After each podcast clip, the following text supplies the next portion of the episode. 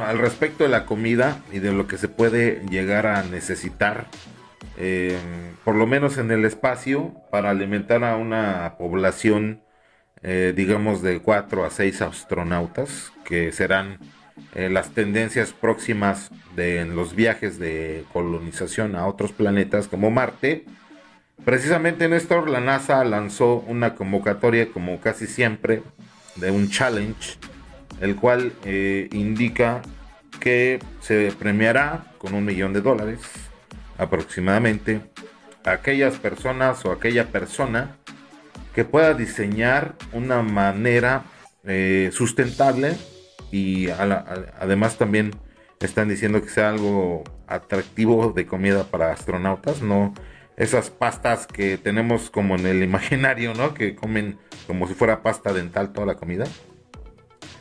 Que genere un menú y una manera sustentable de, darle comida a una población de cuatro astronautas en un viaje aproximado de tres años al planeta rojo. ¿Tú tienes algo pensado al respecto? Yo por lo menos estuve aquí haciendo algunos esquemas de un traje que te alimentara de manera eh, parental o cómo le llaman alimentación parental como le como lo hacen con personas que están en coma y todo eso ah, por un tubo digestivo y el traje fuera lleno de compartimentos de medicina nutrientes o sea, no probarías nada sólido, ese sería el tema. Pero creo que no leí bien las bases y lo que quieren es alimentar a los astronautas. Es decir, como generar sus propias hortalizas y sus propias proteínas al interior de las naves espaciales. Que le den un sustento pues de tres eh, años más o menos. Ya lo vimos un poco en la película de Marciano. Ahí voy con mis películas otra vez. Eh, donde él sobrevive pues a base de papas, ¿no? ya hubo un, tipo de hambruna por ahí de la época de era el Reino Unido, ahí por Irlanda y todo eso, donde sobrevivieron muchas poblaciones comiendo puras papas, ¿no? De hecho les hacían mucho burla a los irlandeses que les decían come papas por lo mismo, ¿no? Porque sobrevivieron a este cataclismo, esta hambruna a base de papas. Realmente las papas contienen mucho de los nutrientes necesarios en la, en la dieta del humano, más no contiene todos, pero pues es una de las opciones que ya están como consideradas. Eh, estaba leyendo por ahí algunas plantas que también tienen características de autonutrirse y autogenerar a partir del consumo de eh, sustancias químicas o, no orgánicas, vaya la redundancia, y, poder ser capaces de reproducirse y generar este tipo de nutrientes tan solo con la fotosíntesis. Eso sería importante a lo mejor. Digo, las semillas como siempre pues requieren cierto tratamiento y cierto tiempo. Agua por lo menos para generar una plantita por lo menos de algo que, que pudieran comer estos astronautas. ¿Qué se te ocurre a ti? ¿Te quieres ganar ese, ese milloncito, Néstor?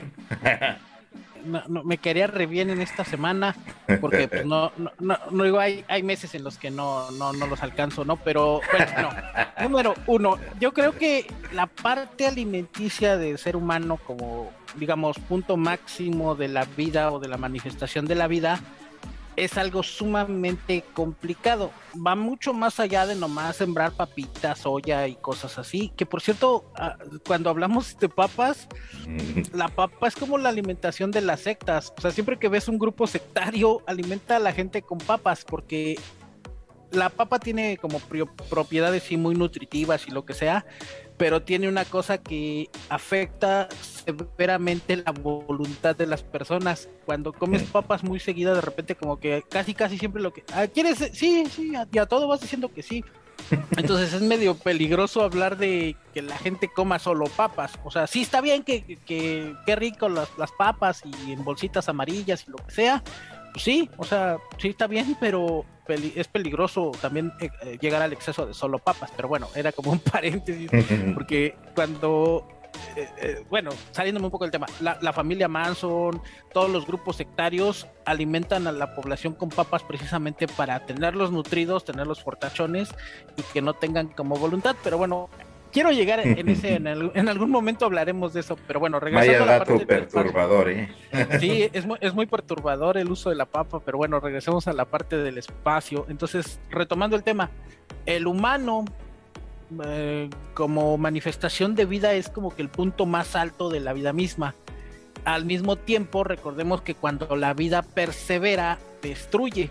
Ejemplo, las células cancerígenas yo soy de esa idea de que el humano es una célula cancerígena para el planeta porque es un símbolo de éxito de la vida, prolifera, crece, etcétera, etcétera, pero a donde quiera que llega descompone, destruye, eh, contamina, etcétera, etcétera, de una forma muy similar al cáncer, ¿no? Entonces, ¿cómo hacemos que la misma parte así que tiene que destruir, tiene que contaminar para poder sobrevivir y esas cosas sobreviva prácticamente de sí mismo? Está, está complicado, es como querer combatir fuego con fuego, tarde o temprano se va, se va a extinguir. Entonces, la NASA lanza este reto porque seguramente ya pensaron en ese tipo de cosas. ¿Por qué? Porque imaginemos cuánto necesita una dieta diaria de unas, no sé, estándar 3.000 calorías para un astronauta preparado físicamente, mentalmente, etcétera, etcétera.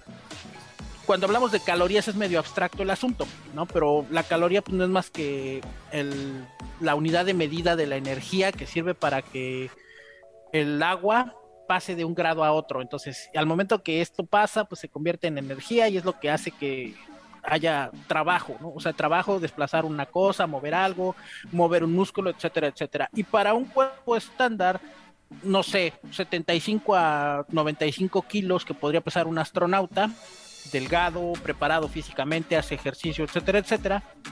No sé si sea mucho, no sé si sea poco, pero pues es un estándar más o menos unas 3.000 calorías diarias. Estamos hablando que se tiene que repartir entre ácidos grasos, fibra, proteínas, sobre todo proteínas, porque recordemos que los viajes espaciales a la mayoría de los astronautas les causan pérdida de masa muscular, deterioro óseo, mucho más rápido como si, que si estuvieran en la Tierra. Entonces, ¿qué pasa cuando salen a, la, verdadera naturaleza, ¿no? que ya es el espacio? El espacio no es bueno, no es malo, es indiferente. Y entonces, al ser indiferente, quiere decir que no le va a importar si hay una plantita que requiera fotosíntesis. Simplemente no hay luz solar para que haya fotosíntesis durante el viaje a Marte. Simplemente no va a haber luz solar para que la plantita se desarrolle con fotosíntesis y por tal motivo no va a haber este, plantas para que otro organismo más grande se las coma y a su vez este organismo más grande genere proteínas, genere nutrientes, etcétera, etcétera. Por eso tuvieron que recurrir a las famosas pastas así raras que que comen los astronautas, porque a final de cuentas todo tiene que ir procesado desde aquí.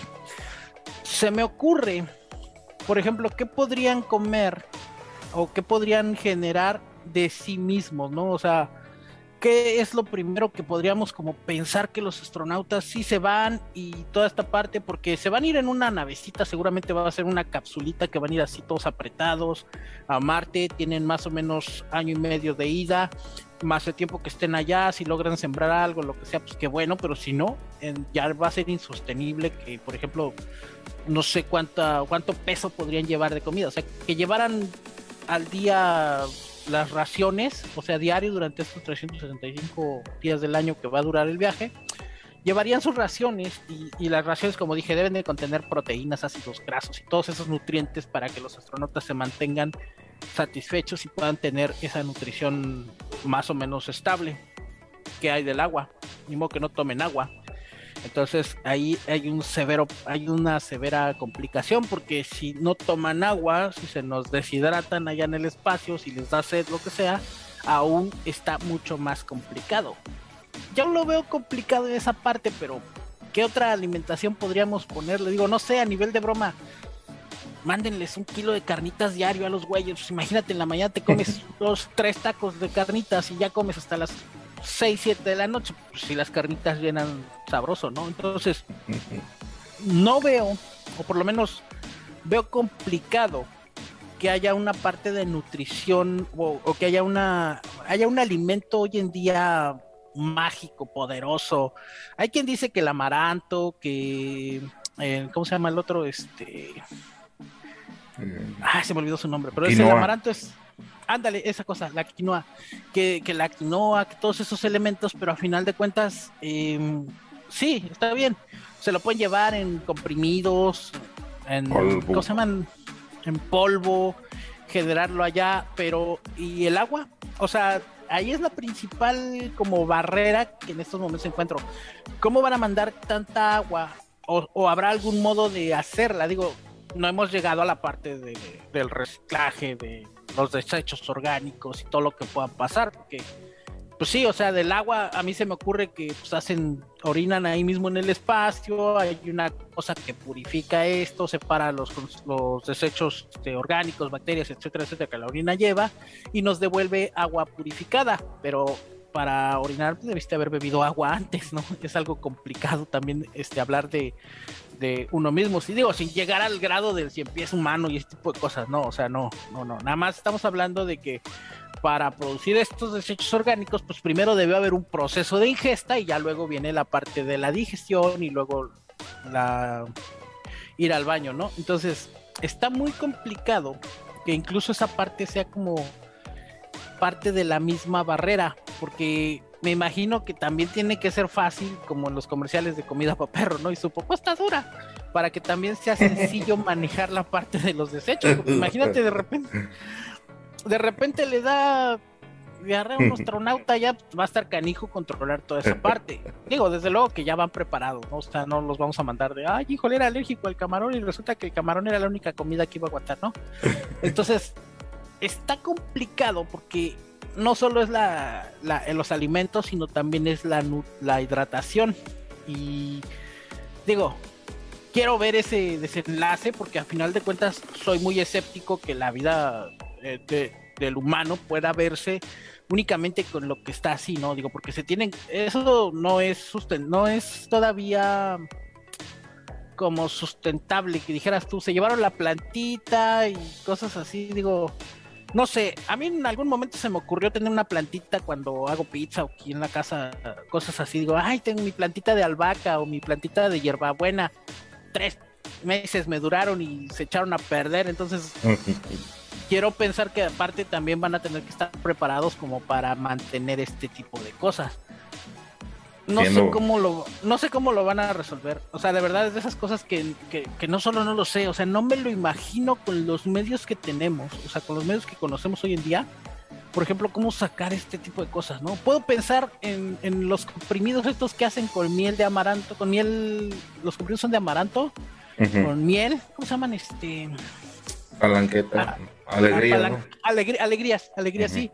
En estos comprimidos de alegría, por ejemplo, los que fuimos estudiantes y teníamos que recorrer dos horas para ir a la escuela, en la mañana yo sí recuerdo que ahí está mi alegría de dos por cinco pesos, vámonos. Y era como el desayuno hasta las 10, 11 de la mañana y luego unos cacahuates japoneses y vámonos hasta la 1, 2 de la tarde que salías y luego de regreso a casa es, como más o Metro Pantitlán, ¿no? Metro, Metro Pantitlán, exacto, sí. Y no había de otra porque, pues, a ver, sácale el presupuesto, ¿no? Entonces, está complicado que hablemos, por ejemplo, de, de ahora manifiesta esta cosa en, estos astronautas, en estos, en estas personas que pues sí, o sea, son personas que tienen un cuerpo preparado para ese tipo de cosas, hacen ejercicio y todo ese tipo de elementos. Y pues ahora, a lo mejor, si les das de más, pues los vas, les vas a causar problemas metabólicos, van a engordar, se van a poner este pesados, no van a poder hacer sus actividades. Si les das menos, van a estar somnolientos, no van a poder tener cosas. Entonces, tiene que ser una alimentación que esté como realmente muy medida en todos los aspectos. ¿Por qué? Porque todos lo sabemos, ¿no? Por, por ejemplo, comes, este, ponía yo el ejemplo de las carnitas, comes carnitas y quedas como pesado, ah, qué rico, te da sueñito por la tarde. Pero si nada más comes lechuga, andas, pero sí que te lleva el tren porque pues, te quedas como con hambre, a pesar de que sí tienes como esa sensación de saciedad, pues sí te quedas así de, ¿y la, y la comida? ¿Dónde, qué comí, no? Y a los dos, tres horas ya te volvió a dar hambre. Entonces, si es como peligrosillo que, pongan esto así tan abierto, ¿no? ¿Quién va a ser el chef este Espinosa? ¿Cómo se llaman los chefs esos de Masterchef? Ahí este, inventando cosas para la NASA. No, o sea, porque además tiene que tener su buena dosis de que se sea sostenible a sí mismo el elemento para que el astronauta diga, ah, ya me dio hambre, mira un tomatito aquí, un tomatito galáctico y se lo come, Un tomatito, eh, no sé, este, qué otra cosa pueden hacer. Hay un video muy interesante de un, ay, no recuerdo el nombre, se los voy a dejar en los comentarios de este video para que vean este, este video. Hacer una sola hamburguesa. Así que dijera yo ahorita, me quiero hacer una hamburguesa sembrar el trigo para generar el pan, que es más o menos para generar dos bollitos, o bueno, el bollito así para la hamburguesa, se requieren casi 20 kilos de trigo sembrado y eso genera un montón de cosas, o sea, imagínense la magnitud para generar el bollito y luego la carne, desde la crianza del ganado, ¿no? Una vaca para generarme carne de hamburguesa, la leche para generar el queso, sembrar la lechuga y todo eso toma aproximadamente seis meses una sola hamburguesa. ¿Por qué no lo notamos? Porque se hace a granel, ¿no? Y se hace más pero para generar todos los elementos, los pepinillos esos este, que traen todas las hamburguesas, el tomate para la catsup, y ni hablemos de la mostaza, porque cuánto tiempo tarda la mostaza en crearse, entonces, en crecer y ser procesada, entonces, pues son cosas que es inviable pensarlo que se lo van a llevar al, espacio y que va a ser sostenible para que los individuos lo puedan hacer. Digo, seguramente lo tienen como resuelto de alguna forma o la NASA lo va a poder como cuando les den las ideas, ¿no? Sí, mire, creamos estos, este, por ahí andan en TikTok los concentrados del alimento de Silicon Valley, ¿no? Unas pastillas ahí que, te alimentan y que no sé qué. Y si esta cosa llega a la NASA, pues a lo mejor van a decir que sí, ah, sí es este, ahora cómo lo creamos y cómo lo replicamos de tal forma que se puedan llevar al espacio. Está complicado, porque sí, o sea, sí hay muchos elementos a, a interferir, y si no pensamos que, por ejemplo, se debe de ir la nave con los astronautas y aparte otra cápsula, otro, no sé, compartimiento de...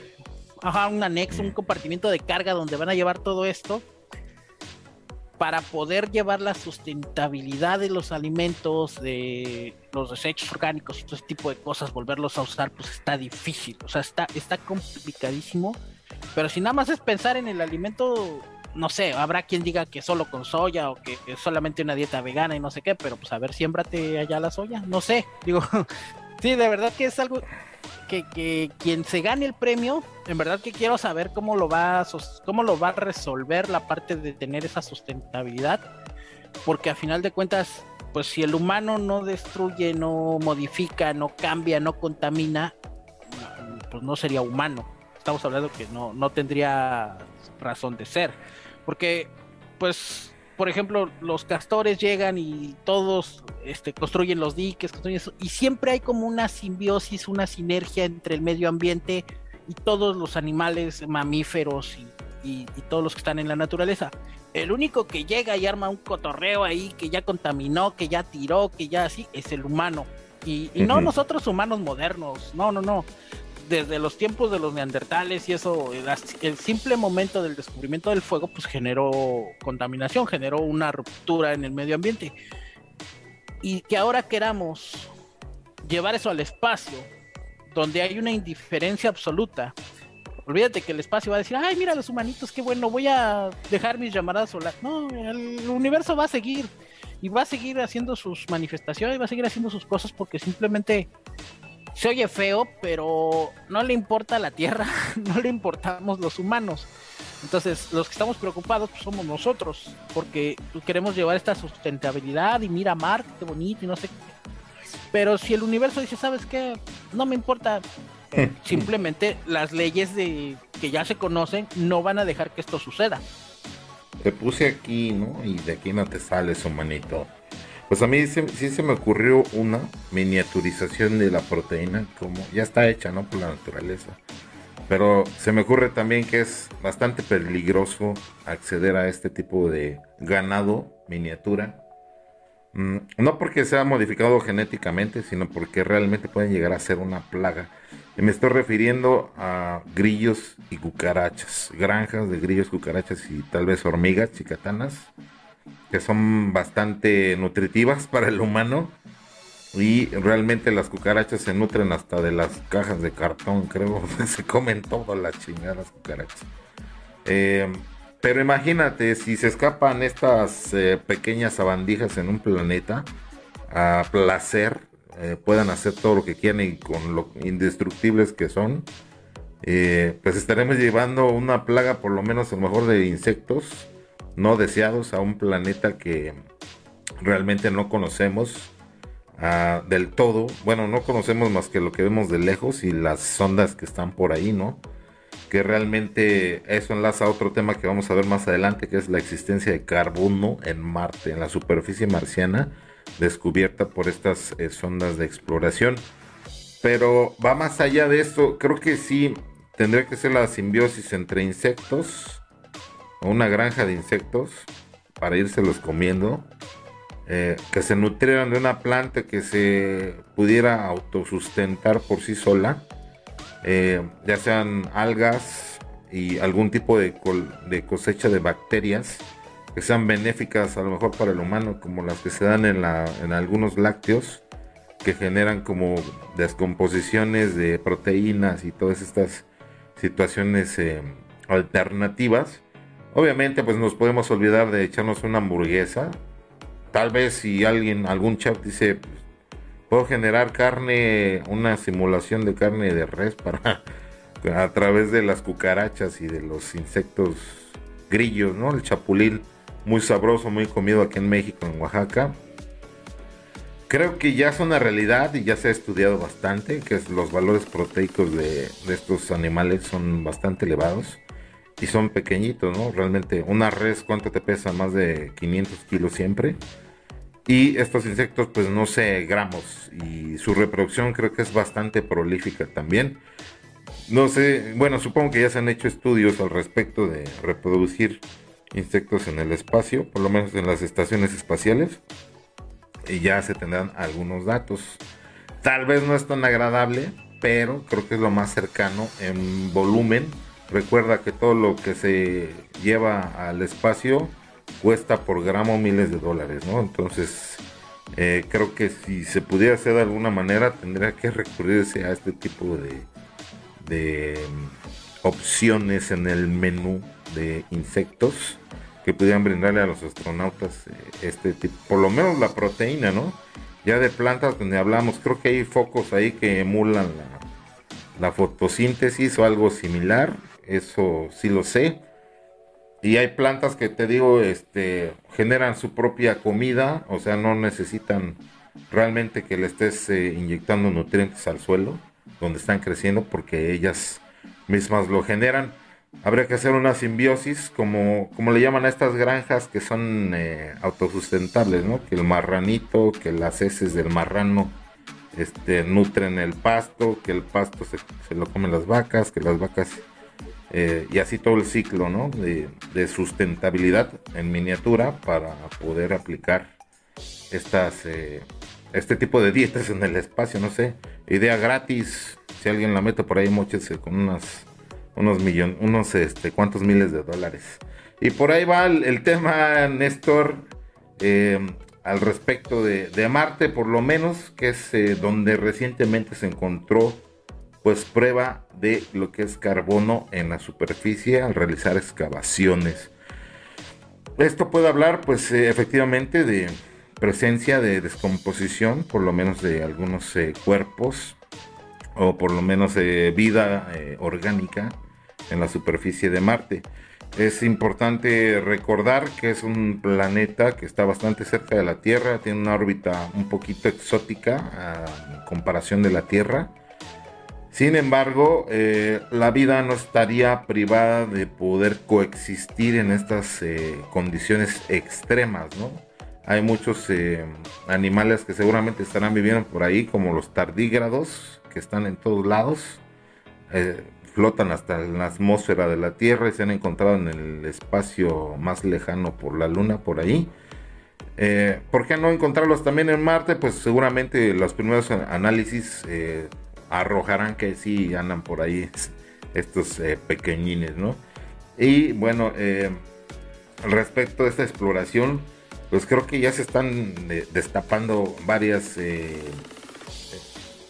interrogantes que se tenían por ahí desde los años 60, cuando se empezó como con el análisis de las atmósferas, de todo lo que emitía por lo menos Marte, que ya hubo por ahí un científico que pondré por aquí su nombre porque no lo recuerdo, quien ya había dicho que sí había encontrado vestigios de vida, por lo menos en los gases que emitía este planeta.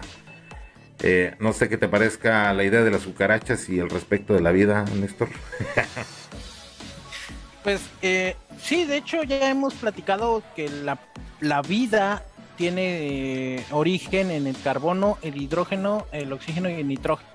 La famosa fórmula Chon que vimos todos en la secundaria. Entonces, si hay carbono, sí puede haber vida basada como la conocemos aquí en la Tierra como bien lo dices, los tardígrados y todos estos em, organismos menores, si, si se confirma que hay un tardígrado allá, los, los tardígrados recordemos que son llamados osos de agua, algo así, ¿no? Que están dentro en ambientes húmedos. Entonces, quiere decir que no solo hay vida como la concebimos aquí en la Tierra, sino que además hay agua y que puede ser agua de, humedad, eh, ya sea humedad ambiental, que por ejemplo no la vemos en estado líquido, en estado en hielo o cosas así, sino que está dentro del mismo ambiente, dentro del mismo vapor. Eso es muy interesante porque podemos buscar la forma de hacer condensación para que el agua se manifieste ya de forma líquida. Entonces, e, eso es muy, muy importante que en estos momentos, como siempre lo hemos dicho, ¿por qué no nos han dicho que realmente está confirmada la existencia de la vida?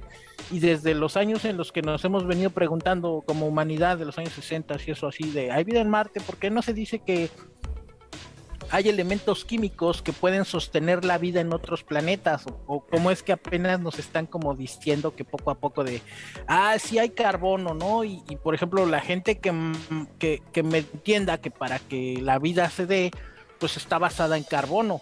O sea, toda la base de la vida está basada en el carbono. Y si hay carbono allá, se puede mezclar con oxígeno, nitrógeno y esas cosas.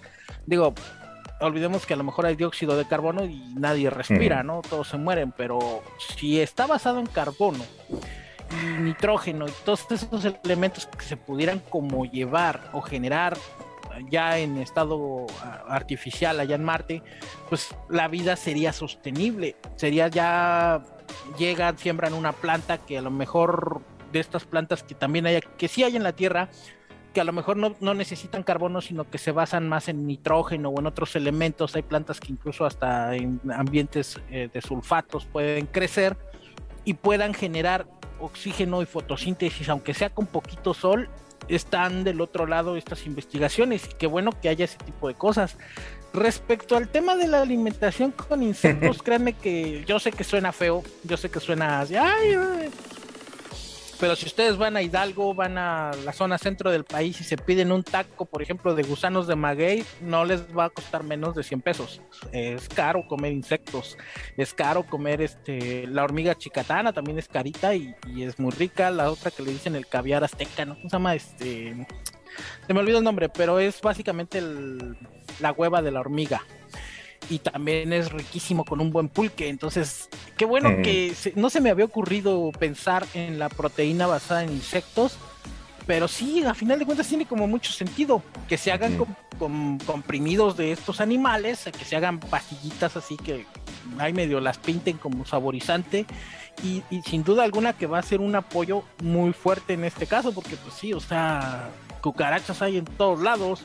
Y yo tengo una anécdota. Créanme que no saben tan mal las cucarachas este, ya vivas y menos si vienen en una tortita, o sea, no pasa nada. Eh, hace unos hace unos hace unos años, ya, ya, ya tiene como dos años, como tres años de este asunto.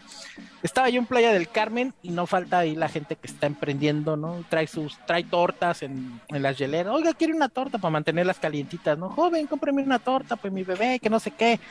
Y entonces en ese momento dije, sí, hombre, pues yo compro la torta compro mi torta de milanesa, 25 pesos, dije, pues una ganga, ¿no? 25 pesos, órale.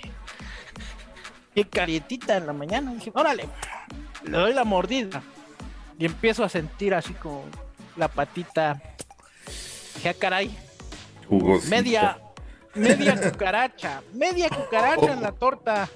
Y dije, nada, ya venía así y veo y no. Pues, estaban las formas de mis dientes mordiendo a las cucarachas. Y, las cucarachas de aquí del Caribe, de, la zona, son, una cosa enorme. O sea, creo que media torta era la cucaracha. Entonces, no saben tan mal en estado natural.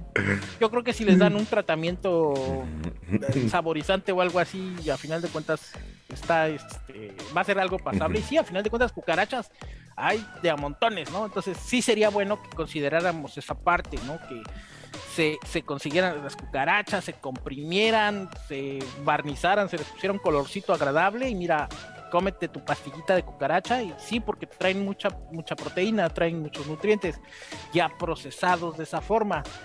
Los grillos también sí, como bien dices, pueden formar una plaga, pueden volverse una plaga, pues son muchísimos, se reproducen pero a montones, entonces también, pero digo, a final de cuentas sí tienen que llevar un proceso de esterilización, tienen que llevar un proceso de, cocimiento, porque si te los comes así crudos te traen problemas también, porque pueden que sean portadores de, enfermedades gástricas y ese tipo de cosas.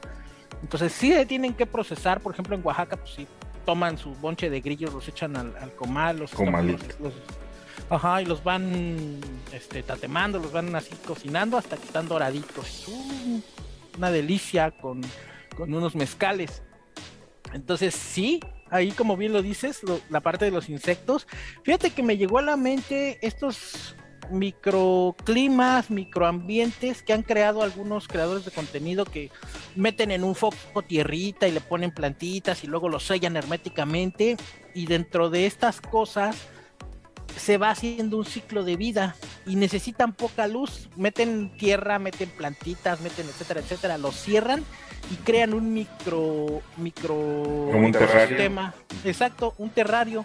Y ahí, por ejemplo, sí se podría hacer que, por ejemplo, eh, el, ciclo del agua de esta de este microclima pues fuera sustentable. Eso sí, eso no lo había, o sea, digo, son ideas que nos van como llegando, ¿no? estamos en una nube de ideas y al final de cuentas si lograran, por ejemplo, replicar uno de estos terrarios, si lograran replicar un, microambiente en el que también pudieran sacar a los grillitos y a las cucarachitas para generarse sus hamburguesas de cucaracha, pues estaría, eso ya es como un plus que a final de cuentas le va a dar los nutrientes proteicos a los astronautas. Y sí, creo que no solamente es la proteína lo que más se pelea, ¿no? Los musculosos pelean la proteína, sino que además también tiene ácidos grasos y aminoácidos, aminoácidos que, que, que sí sirven para toda la la, parte del desarrollo humano y no hay tanto como que digas tú desperdicio en esa parte porque procesar la carne eh, sí se pierde, ¿no? Que, que ahora deme un cortecito que de acá, que no, del grillo pues, te lo comes todo y no pasa nada. Digo yo, esa parte que me comí la cucaracha estaba yo loco, no sé qué me pasaba. Yo dije, me voy a comer la torta, dije, y cuando vi la cucaracha dije, mmm, pues ya ni modo. Sí, me comí toda la cucaracha. Te la seguiste comiendo. Dijo, pues, ¿qué puede pasar? O sea, es la cucaracha, ¿cuánto se pudo haber comido de la torta? Y aparte, ni modo, como se la reclamo, ¿no? Entonces dije, bueno, a ver, vamos a experimentar. No es algo que haga yo como muy conscientemente, este, que diga yo ahorita va pasando aquí, me agarro una cucaracha, me agarro, no, o sea, estaba yo como en mi mente, no sé, de esas cosas que de repente dices, ah, pues sí, hombre, ya de una vez, pues ya me había comido yo la mitad de la cucaracha, me había comido la mitad de la, de la cucaracha de la parte de la... ¿Ya estaba frita o estaba...? Este... No, naturalita, al natural. Entonces, pues es un, es un saborcito así, este, como... No sé, es que es muy subjetivo hablar de sabores, pero pues sí, como acidito, crujiente, como babosito, así crudo, o sea. Viscoso pero sabroso. Viscoso pero sabroso. Y, paulatinamente pues dije, pues a ver qué pasa, ¿no? Entonces no me hizo daño, no me enfermé, no pasa nada. Y las cucarachas no es que dijéramos, es porque la casa está muy sucia, no, las cucarachas pues, tienen que existir porque a final de cuentas son como a mí se me figura que son como el sacaborrachos de los, de los bares, ¿no? Son necesarios porque pues, si dejas tu casa tú mismo y dejas con desechos orgánicos, las cucarachas llegan, se lo comen y se van. Y afuera llega y pasa el pájaro, pasa este otro insecto más grande, se la come o, lagartos y cosas así, y son parte del ciclo. Entonces, si una cucaracha, si un grillo llega, ah, pero es que no hay que se los coma en el espacio, entonces sí serían una invasión. Sí sería, sería un invasor.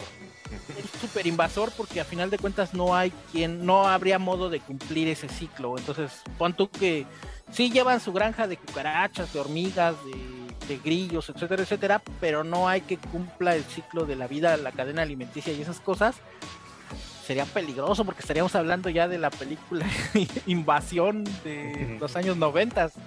Invasión muy buena también. Que ya salen los super insectos, ¿no? Ahí peleando.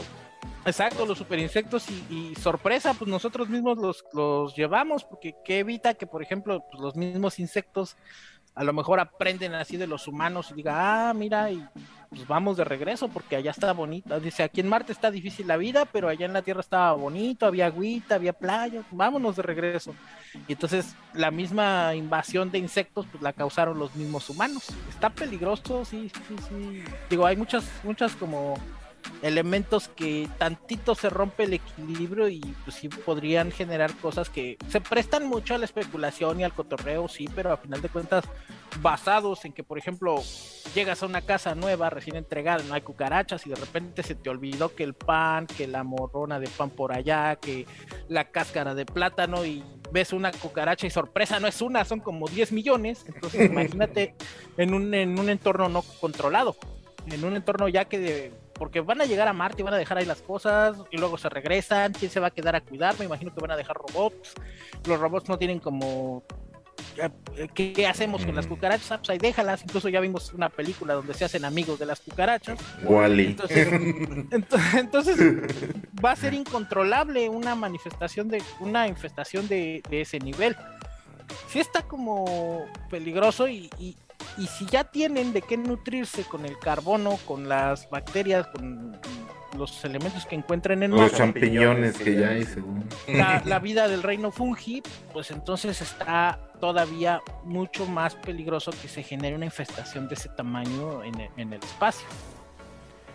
Pues realmente sí, está interesante eso de, del tema de llevar o no este tipo de, de vida a otros planetas pues que realmente no están eh, a lo mejor en este momento pensados para contenerla que si fuese el caso que las cucarachas fueran llevadas y estas a su vez escaparan. Porque yo he tenido encuentros con cucarachas que realmente me parece que más que instinto de sobrevivencia tienen pues una una gnosis, un tipo de inteligencia de sobrevivir, no solo escondiéndose, sino eh, tal vez buscando un rincón donde las sombras eh, la oculten o algo más complejo que no es solamente de un animal, ¿eh? O sea, sí, sí me ha pasado que me pongo a pensar, bueno, esta cucaracha, ¿por qué hizo esto, este comportamiento? O sea, hizo todo lo posible por sobrevivir, no de la manera más conductual como por ejemplo un ratón, ¿no? Que empieza a correr por todos lados hasta encontrar una vía de escape y es todo lo que hacen. Las cucarachas incluso me han tocado que se hacen las muertas como otros animales en el reino animal. Como para que las dejes de molestar y luego pómale. Se pelan. Y te digo, reinas del escape y del camuflaje, pues la verdad es que eh, no lo dudes que si existiera esa infestación o este tipo de manifestaciones de vida en otros planetas, pues ya están mucho más desarrollados, eh, por lo menos eh, que muchas especies de la Tierra, ¿no? En, cuanto a, al psique y toda la, inteligencia que puede llegar a manifestar este tipo de, de criaturas del reino de los insectos y, bueno, si se diera así y la gente quisiera ir a Marte, pues por lo menos tendría que comer cucarachas o las cucarachas tendrían que comer cuando lleguen los humanitos ahí a visitar Marte. Comida fresca, ¿no? Desde la Tierra. Pero bueno, en fin, parece bastante interesante. Yo creo que nos da para otro programa ese tipo de circunstancias, de teorías que podrían ocurrir, escenarios distintos dentro de otro planeta con la flora, la fauna que tenemos aquí en la Tierra, ¿cómo los afectarían? ¿Qué podríamos incluir primero? ¿Qué no deberíamos incluir definitivamente? Y bueno, eh, al respecto de esto, eh, este, este sujeto, este nuevo eh, batiente que tenemos ya en línea, bueno, ya se están realizando ejecuciones de nivelación de sus espejos. Ya lo hemos dado seguimiento al respecto al telescopio James Webb.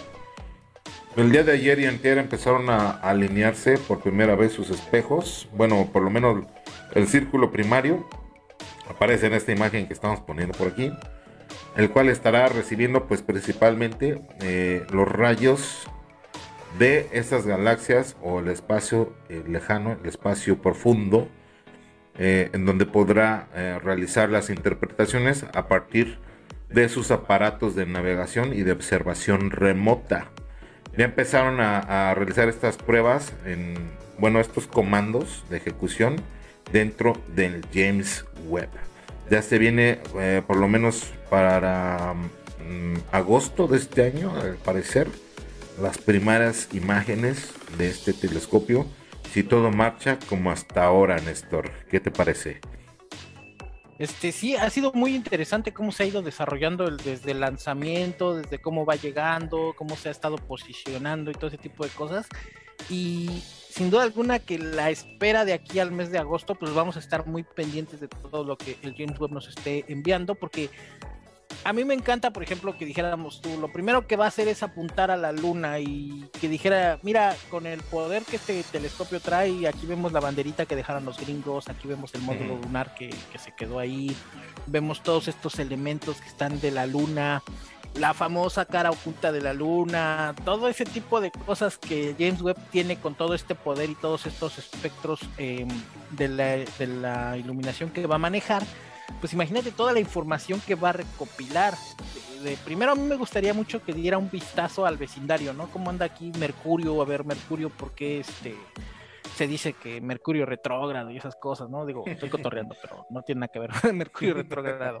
O sea, que nos dijera, Mercurio tiene esta manifestación y el hecho de que esté tan cerca del Sol, este, las llamaradas solares ya le extinguieron totalmente la atmósfera, le extinguieron todo y por eso si llegaras a Mercurio pues, pones el pie y la temperatura es enorme, sin embargo, tiene algunas, o sea, me gustaría saber qué es lo que va a podernos primero ofrecer del vecindario para poder decir, wow, no, imagínate que de, las imágenes que tenemos ahorita en el, eh, en el imaginario colectivo de, Saturno y sus anillos, de Júpiter, de, los grandes hermanos de allá de, del sistema solar externo, Urano, Neptuno y que de repente nos diga, ¿saben qué? Plutón sí es un planeta de verdad, o sea, ya no es nomás el porque le decimos planeta porque para que no se sienta mal, ¿saben qué? Sí tiene características de un planeta, tiene un núcleo que está vivo, tiene magma, tiene todo ese tipo de cosas de un planeta como tal,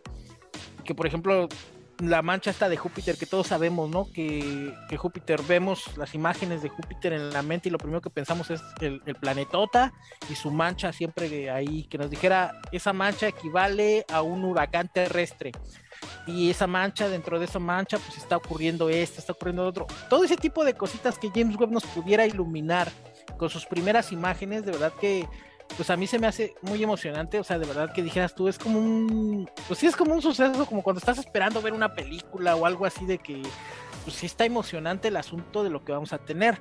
Dejando de lado que fue a buscar los vestigios de los orígenes del universo y cosas así, primero a mí me gustaría mucho que sí le diera un vistazo al vecindario, a ver cómo andamos, cómo está el cinturón de asteroides, siguen los mismos que han estado siempre, que siempre tenemos en, hasta en los trabajos escolares, ¿no? Que poner el, el cinturón de asteroides, cómo se desvían los asteroides y de repente llegan acá a la Tierra o, o cómo están afectando hacia afuera del sistema solar. Todo ese tipo de cositas, primero a nivel interno, pues que veamos, ¿no? Una imagen, un vistazo a nosotros mismos, a nuestro, nuestro propio planeta azul, que de repente voltee James Webb y digan, vean qué bonita, ¿ya vieron que sí es redonda? O ya vieron que sí es plana, o sea, todo ese tipo de cositas, primero locales, por ejemplo, así, de verdad que a mí sí como nerd declaradísimo me super emociona que vayamos a tener esta parte, como cuando Hubble empezó a revelar sus primeras imágenes, ¿no? De estas nebulosas tan, tan, tan coloridas que tenemos en, en la mayoría de revistas de, de, divulgación, en todos los medios de divulgación científica, que ahora tengamos imágenes de esta calidad y podamos hacer una comparativa entre lo que antes nos imaginábamos, entre lo que Hubble nos entregó y entre ahora lo que James Webb nos va a estar entregando con alta calidad y con mayor rango en el espectro fotómico, fotómico, este, fotográfico que va a poder tener con toda esta este, tecnología que ya lleva, pues va a ser muy, va a ser, realmente va a ser algo muy emocionante. Si logra captar espectros eh, de los componentes que son en la vida en el espacio lejano, ya mucho más allá de lo que siquiera podamos imaginar como una distancia razonable para los humanos, pues eso ya viene siendo como un plus, ¿no? Que, por ejemplo digas tú, ah, mira, detectó esto, y mucha gente, este, bueno, mucha gente, nomás este, las gentes que han visto esto, estos programas me dicen, ¿no? ¿Cómo es que va a detectar estas explosiones espaciales? Bueno, para que nos demos una idea, ustedes están en su casa, ¿no? Y a lo lejos se oye un ¡pum! Entonces, el tiempo que tarda, pues en llegarles el sonido y que medio se alcanza a ver y ya vieron que a lo mejor brilló. Ah, hubo un, destello, entonces ya pueden entender, ay, fue una de esas palomas de 20 pesos, ¿no? Grandotas, así los triangulotes que explotaron a lo lejos, y ya nos podemos hacer una imagen más o menos de cómo fue la explosión, ¿no? Así de ¡pum! Ah, pues abarcó tanto, a lo mejor rompió un par de ventanas, no lo sé. Esto es más o menos lo que está haciendo James, lo que va a hacer James Webb. Va a apuntar a cierta zona del universo y va a buscar estos vestigios del espectro de iluminación, o sea, va a decir, ah, mira, aquí encontré rayos gamma, aquí encontré rayos de esta, o sea, todos los rayos ultravioleta, etcétera, etcétera y entonces va a empezar a formar la imagen y va a juntar muchas imágenes y nos va a devolver un dato más o menos entendible que nosotros, ah, mira, entonces el Big Bang ocurrió de la nada y luego otra vez volvió. ¿Va a volver a ocurrir? Puede ser porque después del Big Bang hubo un momento en el que no hubo nada y nosotros nos estamos acercando como esta esquinita del universo, nos estamos acercando a ese momento en el que otra vez o se hace, se contrae todo el universo o vuelve a expandirse. Y si se expande y de repente, pues, ¿qué pasó con los humanos? No? Nada, no, no, no vamos a saber. Pero es, perdón, es interesante que sepamos que está esta información ya, ya ahí para saber, este, para tener estas nuevas imágenes. Y James Webb, pues sí, como dijimos en el episodio anterior donde lo presentamos, viene a revolucionar toda esa parte porque tiene un espectro de captar todas las imágenes mucho más amplio que lo que ya tenían los telescopios que considerábamos modernos hasta antes de este telescopio James Webb. Así es. De hecho, amigo, ya tienen por ahí eh, su primer objetivo para calibrar la visión remota. Se trata ni más ni menos que de la estrella HD 84.406 para nombrecitos. Esta estrella está en la constelación del carro, que está a un ladito, es un característico de la constelación de la Osa Mayor. Esta eh, se supone que está a unos 260 años luz de distancia de aquí de la Tierra este es el protagonista que los científicos que operan el James Webb esperan eh, realizar una visión desde el principio para calibrar los lentes de visión remota. Esto, pues, eh, en específico lo emite la NASA. Tiene ya un histórico a través de estos 18 hexágonos de espejos con una capa de oro recubiertos para realizar este tipo de observaciones al respecto de este primer objetivo. Lamentablemente no es el barrio, el, vecindario, es este equipo, este, esta estrella, perdón, que tendrán que realizar em, a través de una interpretación de 18 imágenes captadas por este espejo que están separadas eh, en un principio y con el software y con la tecnología que ya se tiene en este telescopio, pues se, podrá realizar eh, este tipo de observaciones. Se espera que esta estrella, que es muy similar a nuestro Sol, por eso también como que les interesa, maneje estas temperaturas, pues que son de 5000 grados Kelvin Eh, en su superficie, aproximadamente 4.4 veces más el tamaño del Sol que tenemos y está 11 veces más luminosa. Es lo que se tiene de momento del seguimiento del James Webb, que ya está aquí eh, pues más que listo para poder empezar a mandar estos datos. Yo creo que ya cuando se liberen estas imágenes, pues va a ser el boom del día, el suceso del año 2000 y tal vez de la década. Em, no sé ya por aquí con qué quieras concluir esta parte de la voz de la galaxia, Néstor. Estuvo más que interesante, nos llevó a muchos lugares. Y, bueno, no sé qué tengas aquí para cerrar la idea ya de, de este programa del día de hoy. Pues yo sí quisiera mandar una enérgica carta a los que manejan esto, porque pues, primero vieron lo de aquí, ¿para qué se van a otra estrella de 250 y tantos años luz? Si estamos todavía aquí cuestionándonos qué van a tragar los astronautas a Marte, ahora imagínate a 250 y tantos millones de años luz, o no sé cuánto. Está, o sea, no quiero ser esa gente que, ay, primero preocupémonos por el hambre en África y no sé qué, y luego resolvemos. Nada.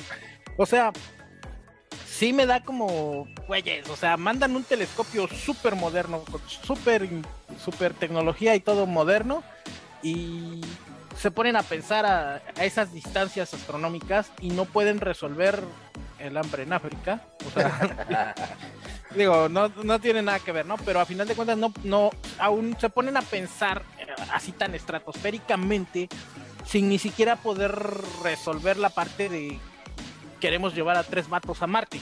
O sea, pues como para qué hacen eso, ¿no? No, no quiero tampoco ser ese, ah, es que es lavado de dinero gringo, de no sé qué, para eso hacen esos telescopios. No, o sea, no sé, me, me, me da como esa parte de, pues primero a ver qué hay cerca, ¿no? O sea, vamos a ver esta onda de las llamadas solares que hemos estado expuesto aquí, vamos a ver qué, qué a primero explotar la parte cercana y ya luego nos vamos a 250 y tantos años luz. Bueno, en fin, no, soy, yo no trabajo en la NASA y yo no quisiera, este, si alguien tiene el contacto ahí, mándenles un correo, digan Néstor Velázquez de La Voz del Pueblo se molestó demasiado porque no hay imágenes cercanas de Saturno o de Júpiter. Entonces, eh, pues sí, a final de cuentas, el cierre es ese me molesta mucho que James Webb se ha usado así, digo, a final de cuentas es un telescopio y eso, pero sí, pues van a apuntar a esto para más o menos conocer cómo es que hasta por allá están las circunstancias en las que se podría dar la vida. Ok, muy su telescopio, muy sus ondas, ¿no? Y ya para cerrar la parte de la alimentación, no le haga el feo a las cucarachas para eso, porque sí, como bien dices, son un paso adelante de la evolución.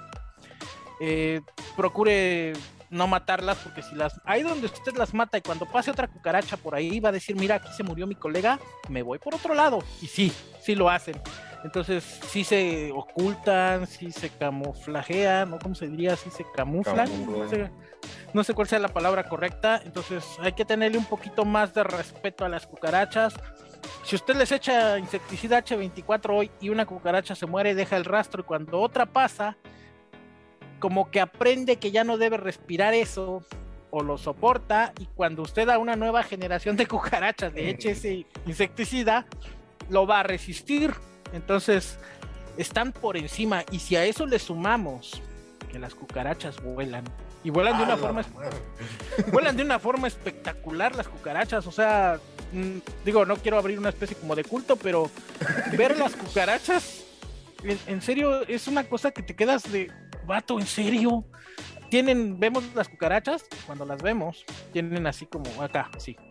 Hacen esto y les salen unas alas, así de como de mosca, como las alas de insectos, y vuelan. Eh, vuelan distancias grandes, no, no es como los pinches grillos que nomás brincan de un lado para. No, estas cabronas hacen esto. Vámonos. Y vámonos, vuelan. Entonces, sí son de respeto, sí están un pasito arriba del, insecto común, porque además la familia de las cucarachas también está en el mar. La gente que le guste comer camarones, langosta, pues prácticamente está comiéndose al primo lejano de las cucarachas. O sea, es una subespecie que se llaman blátidos y el camarón y la langosta forman parte, pues a lo mejor no de la misma, son el equivalente a los humanos y los chimpancés y son de lo más o menos lo mismo, tienen los mismos rasgos genéticos, pero sus necesidades en la vida los llevan a otro lado. Entonces los camarones y la langosta son parientes de las cucarachas. Entonces la forma en la que estos se desarrollan y todo eso, eh, no le haga el feo. Mucha gente va a ver, un, de repente va a haber una baja en la venta de camarones. Bubba Gum va a quebrar porque no sabían que eran parientes de las cucarachas. Entonces hay que tener un poquito más de respeto a esas, son, a esas este, cucarachas, ¿sí? Digo, yo sé que son desagradables, etcétera, etcétera, pero si entendemos que forman parte de la cadena alimenticia, si entendemos que si de repente una infestación, pues es que nosotros mismos dejamos que la torta, que el refresco, que todo lo que las pudiera nutrir, y ellas llegan a limpiar, hacen su chamba de limpiar, ven la casa y dicen, mira qué padre, hasta la tele, nos quedamos, está padre, aquí pagan el internet y todo, y se van a quedar. Pero si, si usted tiene la precaución de no dejar alimentos, de no dejar, de dejar así como limpio, pues sí, tome en cuenta. Y no hay nada que las ahuyente, ¿no? Por ahí dicen que pongas que guayaba, que pepino, que no. Yo hice el experimento aquí, porque aquí en, aquí en la zona de Quintana Roo, hijo de su madre, es una cosa ridícula de que por más que sacas y de repente y ves de repente para arriba, una cucaracha de este tamaño, vamos a ver un de este largo, así, ahí no se ve, eh, no se ve, Así, como de, este tamaño, enorme, una cosa ridícula del tamaño de una cucaracha. Entonces, este, y las sacas o las aplastas, y, pues no. Entonces, si van a formar parte de nuestra alimentación en los próximos siglos, en los próximos años, pues hay que tener un poquito más de respeto, ¿no? Y, y pues sí, o sea, son como una consecuencia porque ellas vienen a cumplir la cadena alimenticia. Y aquí me ha tocado ver que de repente la saco con la escoba y sáquense por allá y de repente ya vienen que el, que el pájaro, aquí hay, unos, aquí hay unas aves amarillas muy bonitas que sí llegan, pum, pum, las picotean, se las comen y se van. Y digo, no es que yo tenga como muchas cucarachas infectado, pero pues es, es aquí el, es cálido, es húmedo y son las condiciones perfectas para que la cucaracha que ustedes conocen allá en la Ciudad de México, así que son chiquititas, ¿no? Así Aquí se dan, pero vato, puedo hacerme un taco, comerme media torta de cucaracha y no pasa nada, ¿no? En fin, hasta aquí, hasta aquí este episodio de La Voz de la Galaxia. Espero que, les haya gustado. No olviden, por favor, que para los próximos episodios, todos tenemos que traer ya nuestras bebidas, por lo menos dos, dos chelitas, dos cervezas, para que podamos este, seguir platicando de estos asuntos, porque a final de cuentas, pues, la ciencia no es como aburrida, no es como, no, no, no, tenemos que todos platicar de estos asuntos ya sea para prepararnos, ya sea para estar listos, para saber qué es lo que viene, o simplemente como lo hicimos en este episodio, pues cotorrear que almorzamos cucarachas, cosas así, ¿no? Se volvió la voz de la cucaracha. La voz de la cucaracha, porque hijas de su madre, ¿no? Entonces, este, no olvide suscribirse a La Voz del Pueblo en TikTok, Facebook, YouTube, este, iba a decir Yahoo, es que hace rato estábamos hablando de Yahoo, este, Facebook, YouTube, TikTok, Kwai también, ya estamos en Kwai, la voz del pueblo, suscríbase en Kwai, ya estamos. Instagram. Este, Instagram también, ya estamos en Instagram, suscríbanse a Instagram para que puedan ver fotos de la comida, lo que almorzamos pues, de la voz del pueblo en, en Instagram, desde luego que sí, y sobre todo unas cucarachas crujientes, viscosas pero sabrosas. Entonces, no olviden seguir, seguir a los temas y sobre todo es importante que nos sigan porque si nosotros hacemos una convocatoria, ¿qué temas les gustaría que habláramos? todos los temas que hemos tratado en los últimos episodios, pues prácticamente son eh, nuestros cuates luego nos escriben, hablen de esto, ah, perfecto, hablen del otro, ah, perfecto. Y si a usted le toma un tema que diga así, este, quiero que hablen de alcoholismo o de algo así, pues adelante, ¿no? Nosotros no lo tratamos porque, pues sí, o sea, ¿cómo vamos a hablar de eso, no? Entonces, suscríbase a La Voz de la Galaxia, es importante, a La Voz del Pueblo MX, a La Voz de la Galaxia, para que es para que forme parte también de este movimiento y nos acompañe semana a semana. Muchas gracias por ver este episodio. Nos vemos la próxima semana y no, no olvide que larga vida y prosperidad desde la voz de la galaxia. Larga vida, que la fuerza los acompañe. Esto fue la, voz de la galaxia MX. MX. O, de la Tierra, como sea, de la cucaracha. Voz de la cucaracha terrestre. Guacala, qué rico. Nos vemos. Descansen o siguen chambeando. No, síguete dando con, tu anécdota de la cucaracha. Sí, cuando llegué a vivir aquí a Quintana Roo yo solo, pues nada más tenía una colchoneta, ¿no? Y dormía yo tirado, sin camisa, sin ventilador, porque pues estaba, está el calor aquí, o sea, todo lo que da, ¿no? Más, más la humedad, las cucarachas crecen una cosa ridícula. Entonces, no hay como forma heterosexual valiente de reaccionar al vuelo de una cucaracha, o sea,